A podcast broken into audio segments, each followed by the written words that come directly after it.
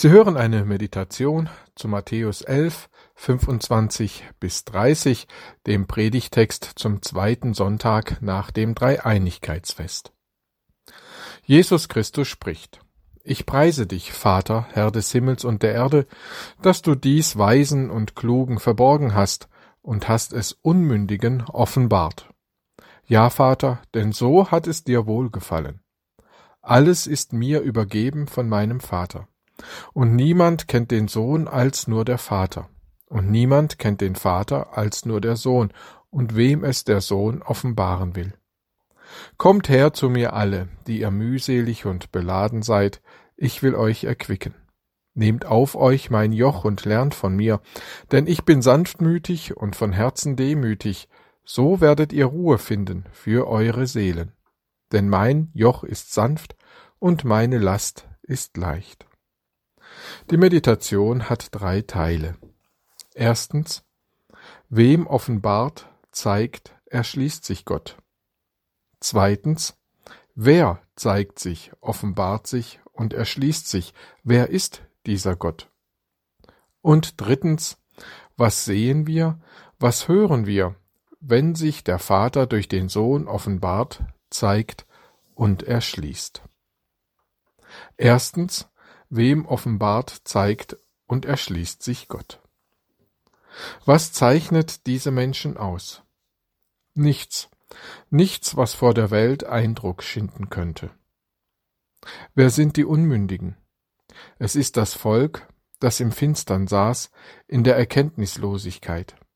Es sind die Armen, Einfachen, Deklassierten, die Randfiguren der Gesellschaft, die keine Zeit, keine Möglichkeit hatten, sich zu bilden, die geistig Armen. Fischer, Netzflicker, Leidtragende, Aussätzige, ein römischer Hauptmann, Besessene, Gelähmte, Zöllner, Blinde, Stumme, Gestrauchelte, Gestrandete, Versager, Verleugner und Zweifler. Ihnen wendet sich Gott durch Jesus Christus sanftmütig und demütig und das heißt in Liebe zu. verborgen bleibt Christus den Weisen dieser Welt oder die sich dafür halten, den Schriftgelehrten, den Bibelkundigen, manchem Pharisäer, der dem Volk Lasten auflegt, die ihren Alltag bedrücken und die Menschen niederdrücken. Vorschriften und Strafen, die Druck und Angst erzeugen, die keine Gottesliebe schaffen können, sondern nur schlechtes Gewissen. Auch Paulus kommt auf diesen Sachverhalt zu sprechen, und zwar in seinem ersten Brief an die Korinther. Er schreibt Seht doch, Brüder und Schwestern, auf eure Berufung. Nicht viele, die man gebildet und weise nennen könnte, nicht viele, die aus einer vornehmen Familie stammen. Gott hat sich erwählt, was vor der Welt ungebildet und töricht erscheint, um so die Klugen zu beschämen. Wer bei den Menschen nichts zählt, den will Gott für sich haben. Vor Gott soll sich niemand etwas einbilden können.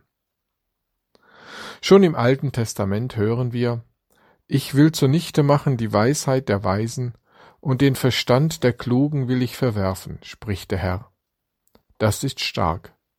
Nicht den Einflussreichen, nicht der religiösen Elite und Aristokratie offenbart und zeigt sich der Vater durch seinen Sohn, sondern den Einfachen. Ja, man könnte sogar übersetzen, den Einfältigen. Eine Ungeheuerlichkeit damals wie heute. Zweitens. Wer zeigt sich, offenbart sich, erschließt sich. Wer ist dieser Gott? Der Vater in der Einheit mit dem Sohn. Der Sohn entscheidet in Übereinstimmung mit dem Vater, wem er sich offenbaren, zeigen und erschließen will. Der Sohn hat das Recht dazu, denn ihn qualifiziert ein unvergleichliches, einzigartig enges Verhältnis zum Vater, eine einzigartige Kenntnis des Vaters, eine einzigartige Einheit. Wer den Vater kennenlernen will, muss den Sohn kennen. Es führt kein anderer Weg zum Vater. Alles ist ihnen gemein. Macht, Ehre, Herrlichkeit.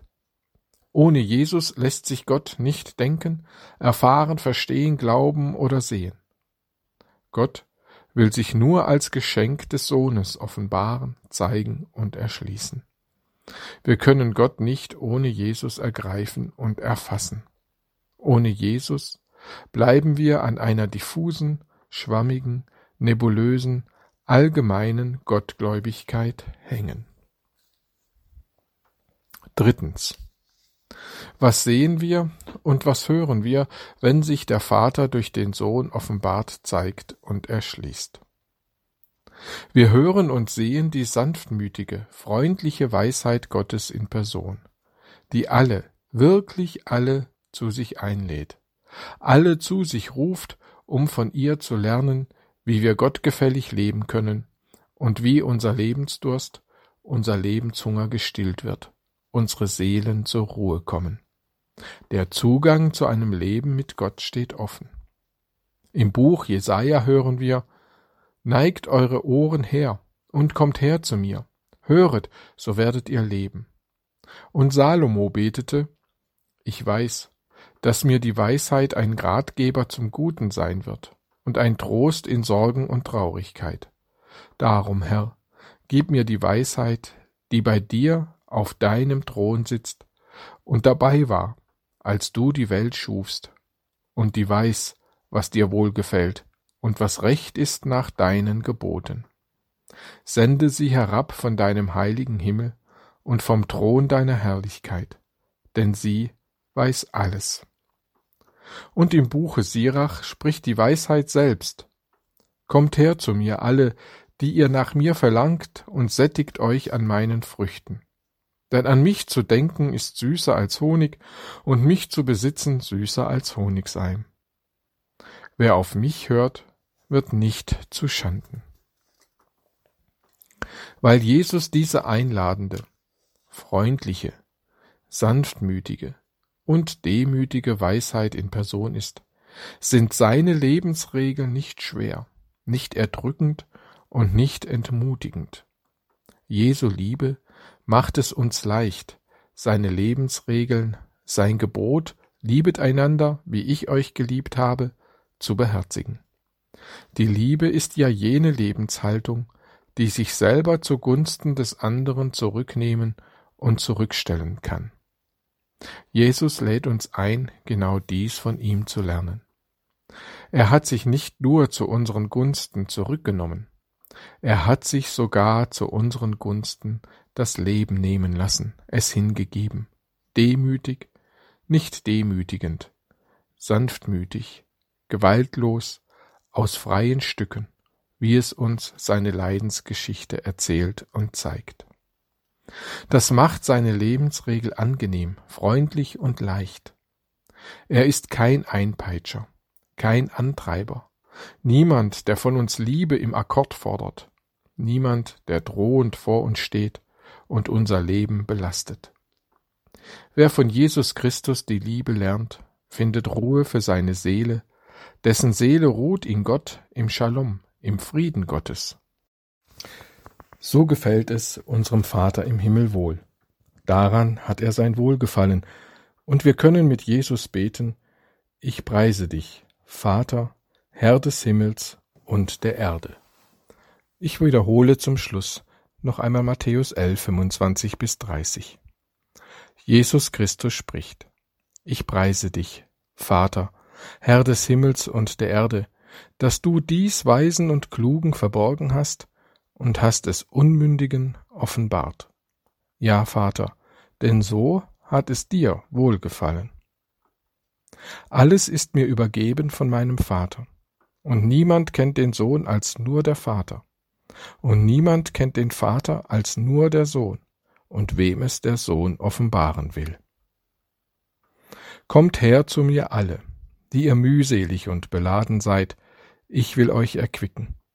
Nehmt auf euch mein Joch und lernt von mir, denn ich bin sanftmütig und von Herzen demütig, so werdet ihr Ruhe finden für eure Seelen, denn mein Joch ist sanft und meine Last ist leicht. Amen.